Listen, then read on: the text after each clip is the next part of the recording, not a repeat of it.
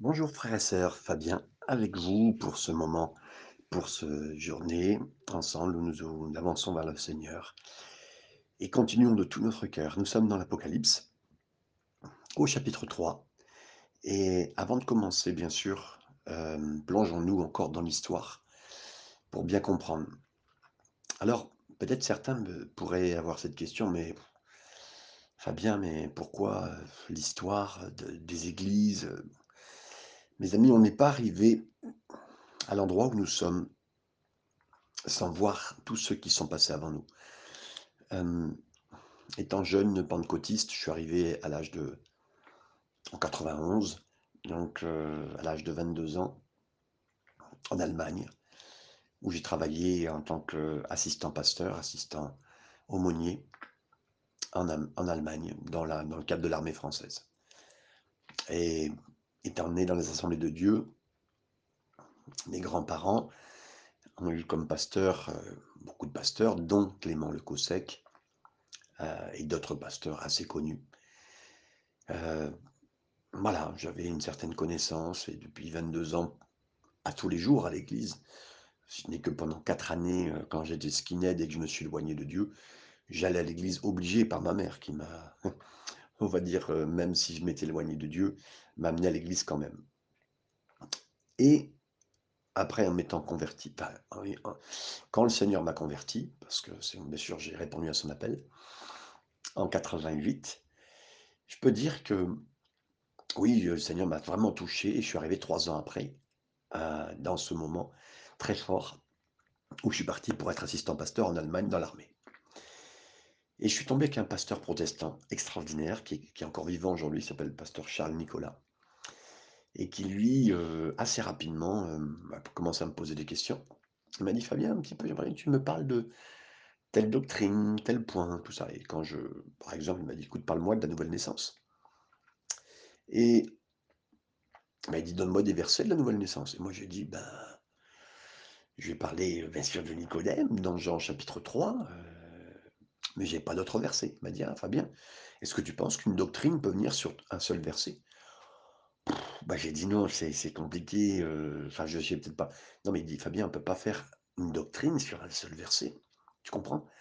La Bible, elle est importante, elle est longue, elle est elle est historique, de du fait qu'elle vient de loin, mais avant tout, le Seigneur a écrit beaucoup de choses dedans. Est-ce que tu connais la Bible? Mais non, mais je connais, heu, les prédications qu'on m'a données. Non, non, est-ce que tu connais la parole de Dieu? Et là, beaucoup de choses se sont remises en cause dans ma vie et c'est pour ça que je vous en parle, parce que je n'avais aucune connaissance quand même de la réalité biblique et même de l'histoire de l'Église. De pourquoi nous, pentecôtisants, par exemple, heu, nous étions arrivés là où nous étions arrivés. Heu, on se croyait arrivés parce qu'en France, on était le meilleur mouvement, mais on n'avait aucune pensée de comment on était venu jusqu'à là et heu, il m'a plongé dans le dans le dans le protestantisme, dans le dans l'histoire de l'Église en général et là j'ai revêtu un peu plus d'humilité sur, heu, l'endroit où nous étions, nous, pentecôtistes et tous ceux qui étaient autour de nous et pourquoi ils y étaient et comment ils y étaient.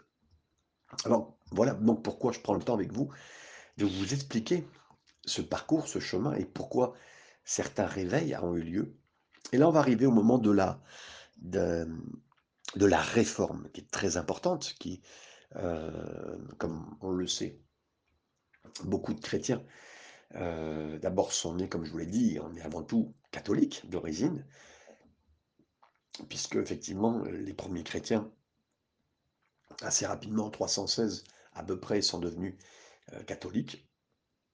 Le nom qu'on leur donnait, hein, et puis mais la foi était réelle et après effectivement, on arrive dans cette période de l'histoire de l'Église. C'est l'âge du catholicisme médiéval.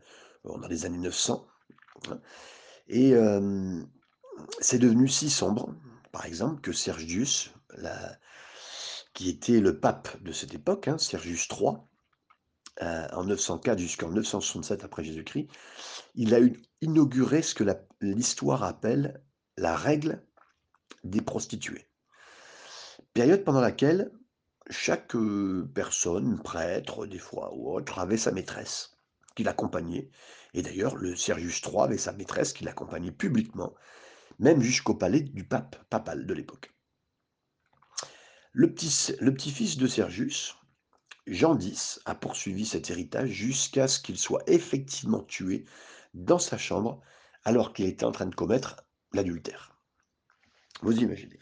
Va ensuite Benoît IX, euh, qui a assuré et qui a assumé le poste de pape à l'âge de 12 ans, grâce à ce qu'on appelait la simonie, c'est-à-dire en vendant des positions au sein de l'Église au plus offrant. C'est-à-dire y avait une position importante euh, bah, sur la terre et pour le ciel, et puis là, il vendait au plus, au plus offrant. Voilà. Et Benoît, Benoît IX l'ont été si corrompus euh, aux yeux des citoyens de Rome que c'est même eux qui le chassèrent de la ville euh, et l'ont remplacé bien sûr par quelqu'un, mais il était tellement à, avoir des magouilles, si vous voulez, que c'est même les, habitants qui l'ont jeté, pour vous dire. Et donc son remplaçant, Clément III, nommé par Henri III, qui disait de lui euh, que ce n'était pas un Romain, parce qu'il disait Je ne nomme personne de Rome, parce qu'on ne peut trouver dans cette ville aucun prêtre qui soit exempt de la pollution, de la fornication et de la simonie. Donc ça veut dire de la vente de privilèges euh, dans l'Église catholique et dans le ciel. Donc les temps étaient tellement sombres, étaient aussi même diaboliques, parce que euh, c'était euh, des choses profondément sales dans lesquelles étaient plongés, déprimants, ce qui a fait que même il y a eu un cri du cœur des, vrais et des bons catholiques de l'époque de se retrouver là, de dire mais, là où on en est, c'est pas c'est vraiment pas terrible du tout. c'est vraiment pas terrible du tout, donc voilà. 1330, un géant de la foi qu'on appelle John Wycliffe, né en Angleterre, un savant presque d'Oxford et prêtre catholique, il a commencé à écrire sur la nécessité vraiment de, s'éloigner, de s'éloigner, donc vraiment de tout ce qui était euh, des édits papaux, donc de tout ce que les, papes écrivaient, parce que quand un pape écrivait quelque chose, c'était un édit, c'était un ordre qui était publié euh, dans tous les endroits catholiques euh, du monde, on va dire. Hein. Donc lui, il a dit, John Wycliffe, allez, on s'éloigne de tout ça, et il a commencé à dire, on revient à la Bible. Vous imaginez? Waouh Et ça, ça commençait à remettre en question publiquement euh, toutes les doctrines, telles que la transsubstantiation, on en a déjà parlé, le fait de prendre vraiment le pain et le vin, ce qui est tout à fait normal, mais de dire que c'est vraiment le corps de Christ tout de suite dans notre bouche et le sang de Christ qu'on boit. Donc euh, il a dit, remis ça en place, il a remis ça en cause. Il, le sacrifice continuel, donc là aussi, de dire que, bah, que Jésus, à chaque fois qu'on reprenait la Sainte Seine, la communion, euh, bah, c'était euh, automatiquement un sacrifice continuel. Il a dit non, mais c'est pas possible. Et il a été tellement pas aimé qu'il a été excommunié. Donc, voilà, par les pouvoirs de Rome. Bien qu'il soit lui-même en sécurité à, Oxford, il y a des hommes qui ont été très proches de lui, comme Jean Hus, Hugues Latimer, c'est des hommes de Dieu incroyables. Vous retrouverez, si vous mettez sur Internet, bien sûr, Google, vous cherchez leur nom et vous trouverez des écrits, des choses qui ont été faites. Mais ces deux hommes-là, qui étaient très proches de lui et qui étaient normalement en sécurité hein, à Oxford, ils ont été mis et brûlés sur le bûcher. Là, on voit vraiment des tournants dans l'histoire. Euh, de toute façon, beaucoup de vrais chrétiens ont été brûlés. Aujourd'hui, on, peut remercier le Seigneur de ce que de telles, de telles choses, en tout cas en Europe ou dans les pays développés, ne se développent pas, euh, on va dire, euh, de, telle façon. Voilà. Euh, leur mort a provoqué vraiment une, une étincelle, a mis vraiment le... C'est ce feu qui a brûlé sur eux, contre eux, qui a fait que même la réforme a commencé dans les cœurs et des changements. Réforme, vous savez, hein, ça veut dire changement, un changement puissant. Et ça a brûlé, ça a commencé à brûler partout, dans toute l'Angleterre. Alors, il y a eu euh, ils, ont, bougé parce que bon, c'était plus le bon endroit pour rester. Hein, et ils ont été dans un lieu culminant. Alors vous savez, on était déjà dans les années 1330. Là, on arrive en 1483. c'est Elseben. Donc, euh, ils ont bougé jusqu'en Allemagne, en Allemagne saxonne. Hein. Euh, et à ce moment-là, c'est un mineur de charbon et sa femme, ils ont donné naissance à un petit garçon qu'ils ont nommé Martin. Bien sûr, on parle de Martin Luther. Le père a dit ah, ce garçon ne doit pas suivre vraiment mon chemin dans, une, dans un puits de mine. Hein. Il a dit ça ne sera pas là. Et il a inscrit Martin à l'université de droit en Allemagne. Et ce garçon étudiait donc le droit comme son père l'avait prévu. Un jour qu'il se promenait sur le campus, il y a un orage qui s'est élevé. Et comme il n'en avait jamais vu, il a été pétrifié. Puis là, il s'est mis à prier euh, Sainte Anne, la patronne des mineurs de charbon.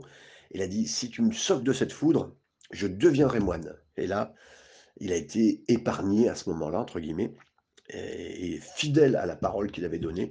Martin Luther s'est inscrit au séminaire, donc il, était, a été euh, vraiment un prêtre et un moine. Je continue l'histoire parce qu'elle est, elle est, elle est importante. Après, après deux ans, il a obtenu donc son doctorat, son doctorat, pardon, et il a étudié la théologie. Et plus, euh, plus il a connu, plus il a avancé dans la connaissance, et plus il s'est rendu compte qu'il pourrait jamais être assez juste pour gagner la faveur de Dieu. Alors là, c'était, c'est devenu compliqué. Lui qui était un vrai croyant et qui savait que bon voilà, ben, dans ce qu'il lisait de la Bible et de ce qu'on lui apprenait en même temps, il a dit, ben non, mais je pourrais jamais être une, bonne personne et gagner la faveur de Dieu. Et à ce moment-là, il se battait régulièrement, il dormait pas. Il allait même dans les températures glaciales, le froid, pour euh, presque se de essayer de trouver dans ce froid un, échange avec Dieu pour dire qu'il serait bien. Hein. Et il jeûnait pendant des longues périodes et ça, il n'obtenait rien. Et il n'avait toujours pas fait, l'expérience de la, la réalité de Dieu dans sa vie. Donc il se décidait de se rendre à Rome pour une audience en tant que prêtre avec le pape.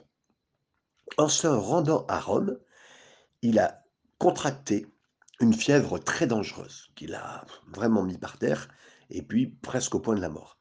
Alors qu'il se remettait dans un monastère des Alpes, l'un des moines a senti sa lutte intérieure et lui a parlé.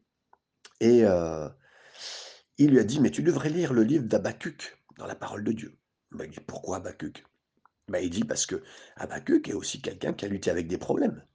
Donc Luther a suivi son conseil, et quand il est arrivé au quatrième verset du deuxième chapitre, chapitre 2, verset 4, ce verset, il disait, le juste, le justifié, vivra par la foi. Waouh et là, il a dit, c'est ça, il a crié, c'est ça. Si je veux être juste, ce n'est pas à cause de ce que je fais ou de ce que je suis, mais par la foi en ce que Dieu fait et a fait. Waouh Et ce qu'il est. Il est arrivé à Rome, le cœur plein d'excitation. Et alors là, Luther fut choqué par les abus, l'hypocrisie qu'il y a trouvé. Il est retourné en Allemagne et il a réalisé qu'il devait prendre position de tout ce qu'il savait. Et en 1517, il a cloué à la porte de l'université de Wittenberg, d'où il venait, un parchemin contenant 95 thèses euh, qui défiaient le pape. Le pape, pardon. Et trois ans après, trois ans et demi plus tard, Rome lui a répondu euh, soit vous vous rétractez, soit vous allez mourir. Il a pris la réponse, il l'a brûlée, il a brûlé cette réponse publiquement, et Luther fut convoqué de nouveau à Rome en 1521. Alors là, dans cette convocation et dans ce moment euh, euh, qu'il a, dans lequel il était, il était, il a été appelé. il fut convoqué, comme je vous l'ai dit, en 1521, et l'Église compte, s'est rendu compte de la popularité croissante, très, de, de, plus en plus importante, de Martin Luther, et c'était un problème avec Luther. Et là, il a, dit, ben, je vais, il a pris une dimension, il s'est dit, mais qu'est-ce qu'on peut faire? Et lui ont dit, bon, ok, on vous laisse une deuxième chance, euh, avec une deuxième occasion de vous rétracter. Martin Luther a donné une réponse qui est devenue classique. Il a dit, ok, mais je ne peux pas faire autre chose, et il que de continuer dans cette voie-là. Et il a dit, mon Dieu, aide-moi. C'est cette, cette réponse qui est devenue euh, célèbre. Et la position de Luther a donné lieu la naissance aux jésuites qui étaient tout à fait contre. À ce moment-là, c'est là que l'ordre des jésuites est apparu. C'était un ordre euh, dédié à faire respecter l'ordre papal et qui a été totalement, bien sûr, euh, pour donner, prêt à aller jusqu'au bout. Hein, les jésuites étaient là pour faire respecter le pouvoir papal, quel qu'en soit le prix.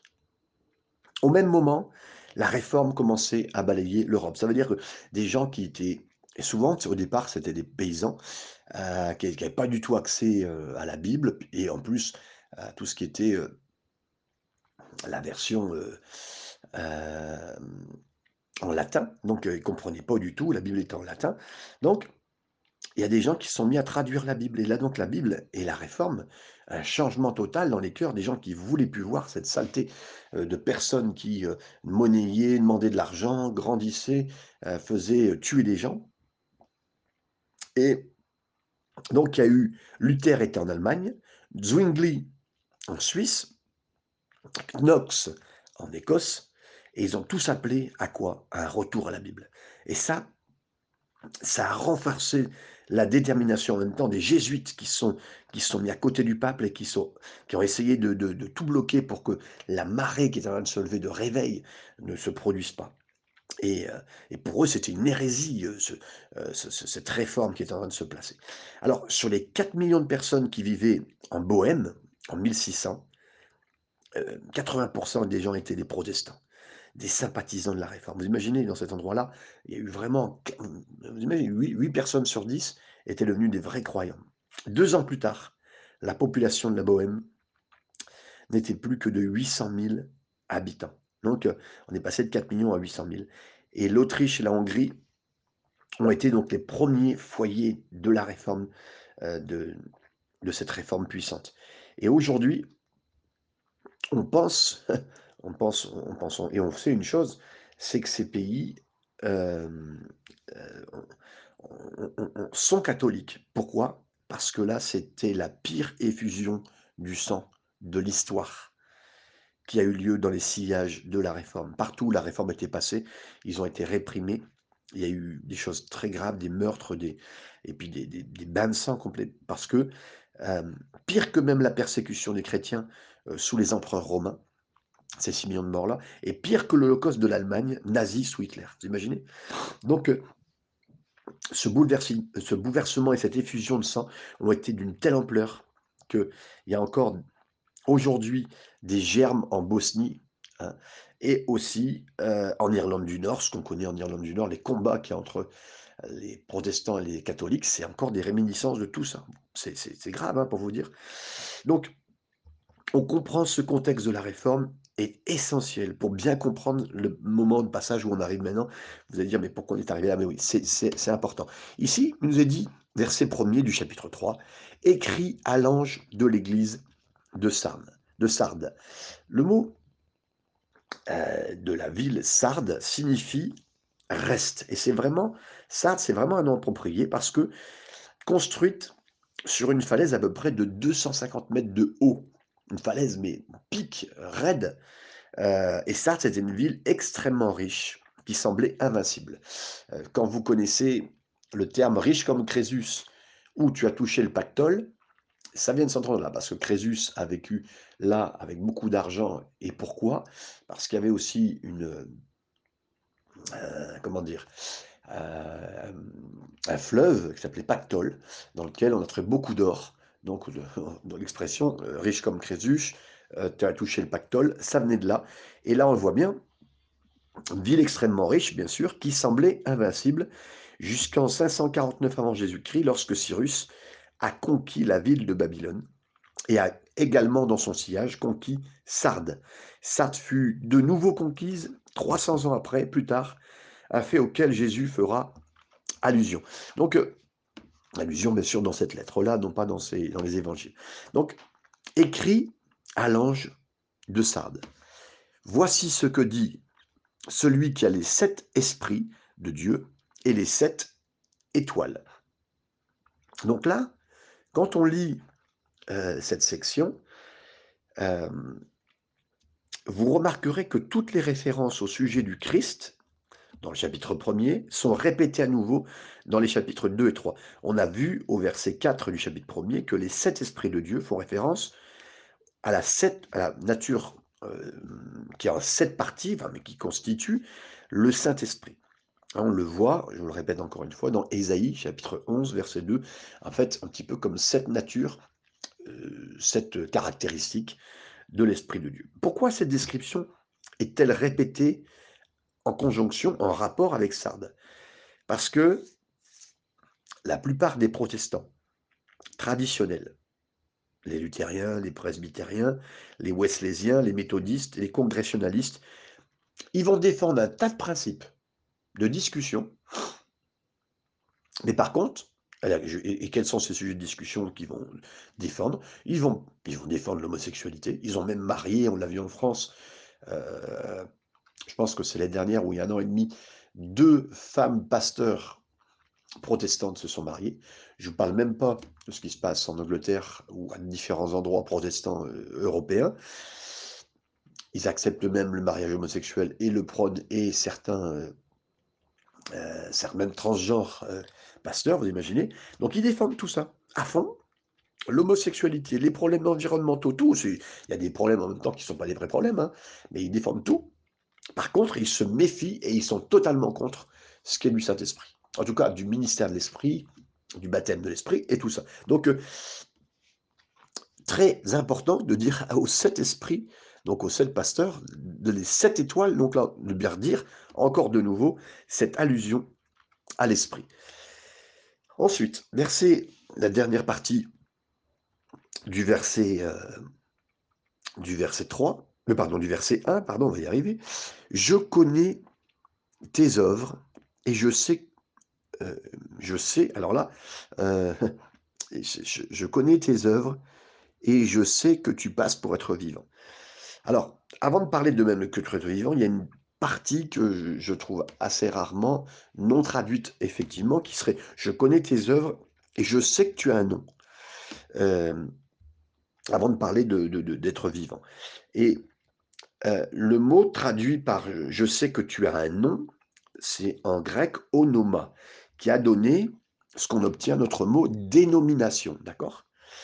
Et donc là, encore une fois, on, peut voir le fait que ben, il y a plusieurs dénominations, mais d'accord hein Vous savez, quand on sort, entre guillemets, le soir et qu'on voit une belle étoile. En pleine nuit, vous sortez, vous voyez le ciel, la voie lactée, et là, vous voyez une très belle étoile. Waouh, magnifique. Et si vous apprenez vraiment ce que c'est, c'est une étoile, effectivement, qui se trouve dans notre Voie lactée, à 33 années-lumière de là où on est. Mais ce que vous ne savez peut-être pas, c'est que ça fait 32 ans qu'elle brille. Et là, nous, on la voit. Et ce que vous ne savez pas, c'est que dans un an, elle va mourir. Et donc, quelque part, dans un an et demi, vous ne la verrez plus. Vous ne verrez plus parce qu'elle ne brillera plus. Donc voilà. Et pourquoi je vous dis cela? Parce que elle a pu, cette euh, étoile a pu exploser il y a 32 ans. On ne saura que l'année prochaine, hein, entre guillemets. Et pareil, il y a des gens qui redisent, regardez notre groupe, notre dénomination, notre mouvement d'église. Et euh, ils sont fiers de ce qui se passe. Et ils oublient une chose, c'est que la lumière qu'ils ont reçue, elle peut aller très très vite. Et d'ailleurs, vous avez vu dans le mouvement protestant le nombre, le nombre de dénominations qui ont lieu et qui passent, et qui passent, entre guillemets. Et donc, les dénominations, d'une façon générale, que ce soit là, mais même né dans le protestantisme, parce que nous, c'est la folie par rapport au catholicisme, qui est assez unitaire. Nous, dans, les dans le protestantisme, et on est protestant, mes amis, avant de parler de protestants évangéliques, pentecôtistes, charismatiques, on est avant tout protestant. Et on est dans un nombre de dénominations que les gens ne comprennent pas. Donc, protestants, il y en a qui s'appellent protestants unis, parce qu'ils sont un seul, entre guillemets, mais bon, mais il y a plein de. Euh, si vous saviez même en France le nombre de, dénominations différentes, de noms d'églises et tout ça, c'est énorme.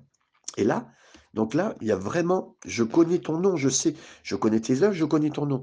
Oui, Seigneur connaît tout ça, mais ça passe tout cela, ça passe. Donc, euh, mes amis, on dépend de la réputation, de l'histoire, de ce qu'elle était. Et des fois, on on oublie qu'on repose sur de la tradition, hein, et pas sur une relation qu'on a avec un mouvement, hein. Donc, heu, c'est vraiment, heu, comme l'étoile, ça peut passer. On peut être une étoile filante, même dans une belle étoile et tous les dénominations qu'on connaît, Bethel Church qui arrive en ce moment, heu, depuis un certain temps, depuis une dizaine d'années, heu, les je citerai les ICC en France, hem, tous ces mouvements comme Hillsong qui sont arrivés jusqu'en France aussi, voilà. Toutes ces choses-là ne font que passer mes amis et donc c'est important de bien connaître ça. Le Seigneur sait, hein et je sais et donc le Seigneur et après dira continue: «Je sais qu'aussi que tu es vivant». Donc, heu, c'est en fait cette même phrase: «Je sais que tu es vivant, je connais ton nom», c'est dans cette même phrase, hein, dans la traduction. Et je sais que tu es vivant. Et bien que Jésus a a a dû corriger plusieurs églises, hein, hem, heu, là on est bien d'accord, hein, je sais que tu passes par excusez-moi, je sais que tu passes pour être vivant. Jésus a eu beaucoup de choses à corriger, à par exemple à l'église de Thyatire qu'on a vu, il les a félicités au verset 19 pour leurs œuvres, leur amour, leur service, leur foi et leur patience. Mais ici à Sardes, il dit simplement et il dira juste après: «Mais tu es mort, hein, je sais que tu passes pour être vivant et tu es mort». Waouh! C'est heu et mes amis, j'en viens là, puisqu'on est dans cette partie de l'église protestante, la naissance de la réforme et de la continuation. Elles sont passées pour être l'église réformée, hein, l'église réformée qu'on appelait avant. Et ben, je sais que tu passes pour être vivante, mais tu es morte. Et là, mes amis, je parle même de certaines dénominations. On peut parler de la réforme de base, heu, le mouvement de la réforme tel au début, qui est mort aujourd'hui. Certaines dénominations qui ont été là à la base et puis qui ont vécu des belles choses et qui sont qui sont mortes aussi. Donc, heu mes amis, heu, c'est touchant et c'est fort et la suite est très, très forte aussi. Sois vigilant. Pourquoi? D'une façon générale, Sardes devrait être vigilant parce que leur ville était tombée quand ils ne regardaient pas. Ça veut dire que quand Cyrus a et les a attaqués pour la première fois, heu, ils ont veillé sur tous les côtés parce qu'il y avait 3 côtés pour les aborder il y avait un côté qu'ils n'ont pas surveillé, c'était cette pente de deux 250 mètres abrupte. Ils se sont dit: «Ils viendront jamais là» et bah, les les soldats de Cyrus sont bien passés par là et ça s'est, heu, l'attaque s'est faite directement.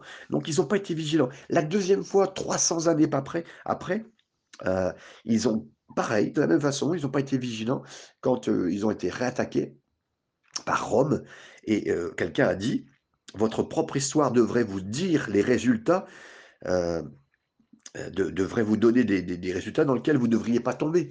C'est-à-dire notre propre histoire devrait nous apprendre des choses, mais là, ils ont pas appris et donc heu, sois vigilant et affermis le reste et affermis, on peut même continuer jusqu'au verset 3 donc: «Sois vigilant, affermis le reste qui est près de mourir, car je n'ai pas trouvé tes œuvres parfaites devant Dieu». Waouh! C'est fort quand même. «Rappelle-toi donc comment tu as reçu et entendu et garde et repens-toi. Si tu ne veilles pas, je viendrai comme un voleur et tu ne sauras pas à quelle heure je viendrai sur toi». Alors, mes amis, c'est pour ça que, heu, je vous ai parlé un petit peu de mon expérience, heu, petite, hein, ça a rien à voir avec, heu, entièrement, ce que d'autres auraient pu recevoir. Mais, qu'est-ce qu'a reçu initialement tous ces hommes comme, Luther, Calvin, Wycliffe, Knox? Mais rappelez-vous de ce que vous avez reçu initialement, de la façon oui, donc on peut très bien être même, heu, hem, chrétien, protestant réformé, mais rappelez-vous d'où vous êtes, heu, venus initialement.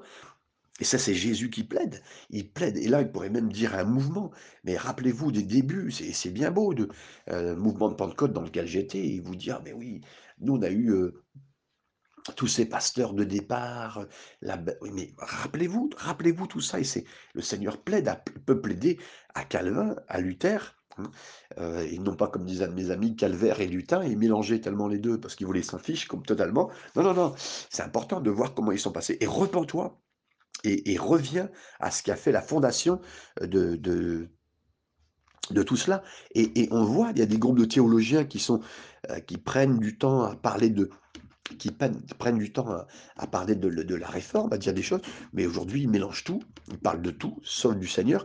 Et pire, pire, mes amis, euh, et c'est un plus grand même péché dans l'économie de Dieu que les abus que l'Église romaine catholique a, fait, hein, euh, avec leur bain de sang qu'ils ont fait, hein, et puis l'immoralité qu'ils ont eue, mais c'est que les pasteurs libéraux, euh, ce qu'on appellera la, tradition euh, du protestantisme libéral, c'est que ils ont commencé à dire que les paroles de Jésus n'étaient pas vraiment des paroles importantes. Ils ont diminué les paroles de Jésus. Ils ont commencé à dire que, bon, la croyance que euh, l'Église serait enlevée, que, oui, le, millénium, les mille années après, mais ils ont commencé à tout mélanger et, à, et à diminuer l'importance des paroles du Seigneur. Donc, Là, mes amis, c'est devenu euh, totalement euh, la, folie, on va dire, euh, dans ce que il pouvait être fait. Donc, si tu ne veilles pas, si tu ne veilles pas, je viendrai comme un voleur et tu ne sauras pas à quelle heure je viendrai. Et là, Jésus a dit, et il a dit, si tu ne reviens pas à l'essentiel, en fait, je vais venir à toi comme un voleur. Et c'est là, si vous voulez, que le confessionnalisme, les dominations qui dominent, se retrouvent de plus en plus. Les partisans d'un tel ne croient pas. Euh, et là, mais, là, mais ils ne croient pas du tout à un enlèvement, au, millénium. Ils enseignent même que les promesses du royaume, euh, les paroles d'Ésaïe, les enseignements de l'Apocalypse sont essentiellement allégoriques. Non, non, c'était des, des images qu'ils veulent donner, ça n'existe pas. Et ne cherchez pas à ce que l'Église va être enlevée. Non, non, non, non. et ne cherchez pas que le, Seigneur va rétablir un royaume sur la terre. Non, non. Ils seront, et d'ailleurs, mes amis, et là, à ce moment-là, le Seigneur dit, mais ils seront totalement pris au dépourvu au moment du retour de Jésus. Versets 4 et 5. Cependant, euh, tu as à Sardes quelques hommes qui n'ont pas souillé leurs vêtements. Ils marcheront avec moi en vêtements blancs parce qu'ils en sont euh, dignes. Et la première partie du verset 4, celui qui vaincra sera revêtu aussi de vêtements blancs. Là, bien sûr, en d'autres mots, ceux de Sardes, à cette époque de l'histoire, qui en commence en 1500 et qui en va jusqu'à euh, jusqu'à ce que nous, actuellement, euh, il dit, ben, restez vrai à la parole et vous serez des vainqueurs. Restez vrai à ce que vous avez reçu de base, restez vrai à la parole et alors vous serez des, vainqueurs. La deuxième partie du verset B, le 5, j'appellerai 5b, c'est pour ça que je vous dis B. Euh, je n'effacerai point son nom du livre de vie, je confesserai son nom devant mon Père et devant ses anges. Oui, euh, quand quelqu'un vient à propos de son péché, avec un cœur brisé, hein, Seigneur dit, euh, je m'occupe de lui, je m'occuperai de lui.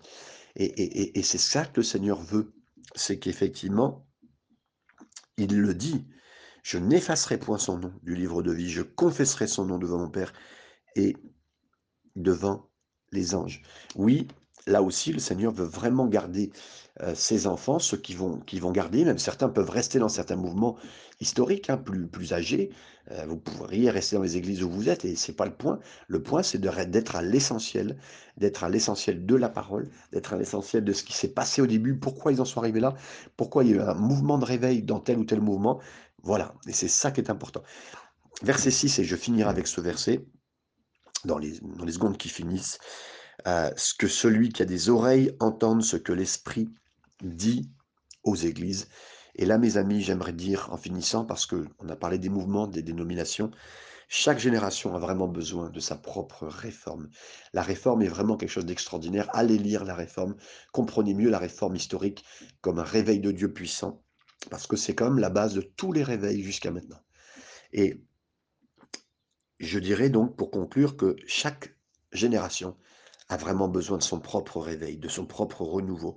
Il ne suffit pas qu'une génération entende ce qui a été, même ce qui a été à l'époque de, nos parents, de nos grands-parents. Mes grands-parents euh, ont connu euh, Ovefalg, c'était leur premier pasteur à Lille, qui a apporté le, qui a amené, qui a amené la suite du réveil et c'était extraordinaire. Merci Seigneur pour euh, Ovefal, merci pour le, la suite que nous avons eue avec Clément Lecossec comme pasteur à Lille et merci Seigneur. Mais nous avons besoin, j'ai besoin de vivre ça. On pourrait parler de mouvement de, de de Dieu, donc tant mieux pour ce qui s'est passé dans la première génération, mais la deuxième, troisième et quatrième génération que nous sommes n'a pas vécu la suite, vraiment. Et les jours seront, avec l'aide du Seigneur, normalement, de plus en plus merveilleux, de gloire en gloire. Donc, heu, chaque génération devait devrait vivre son propre réveil et pas suivre heu, scrupuleusement ce que le mouvement dit, de ce que le mouvement trouve des solutions parce qu'il n'est plus comme il était et heu, s'il y a pas un nouveau réveil qui éclate, mes amis, mais le mouvement, il s'arrête. Il s'arrête et alors on peut y rester sauf si on reste à la base et mais donc on ne doit pas s'écarter du chemin de ce que le Seigneur dit. Il faut pas que ça devienne un syndrome, heu, de de de de Sardes justement, hein, le syndrome de Sardes, bah, effectivement bah, de rester dans un mouvement qui vieillit tellement et qui se refroidit tellement et qui s'éloigne tellement et qui n'est plus bon à quoi que ce soit, mes amis et là et on va aller au pire du pire, c'est que on parle de beaucoup de choses sauf du Seigneur. On parle de beaucoup de choses et on parle même plus de l'enlèvement, du retour de Jésus. C'est pourtant c'est l'essentiel mes amis et donc et et revenons donc aux essentiels que le Seigneur veut nous donner. Soyez bénis mes amis au travers de l'église de Sardes et de sa compréhension dans l'histoire et pour nous aujourd'hui. Amen.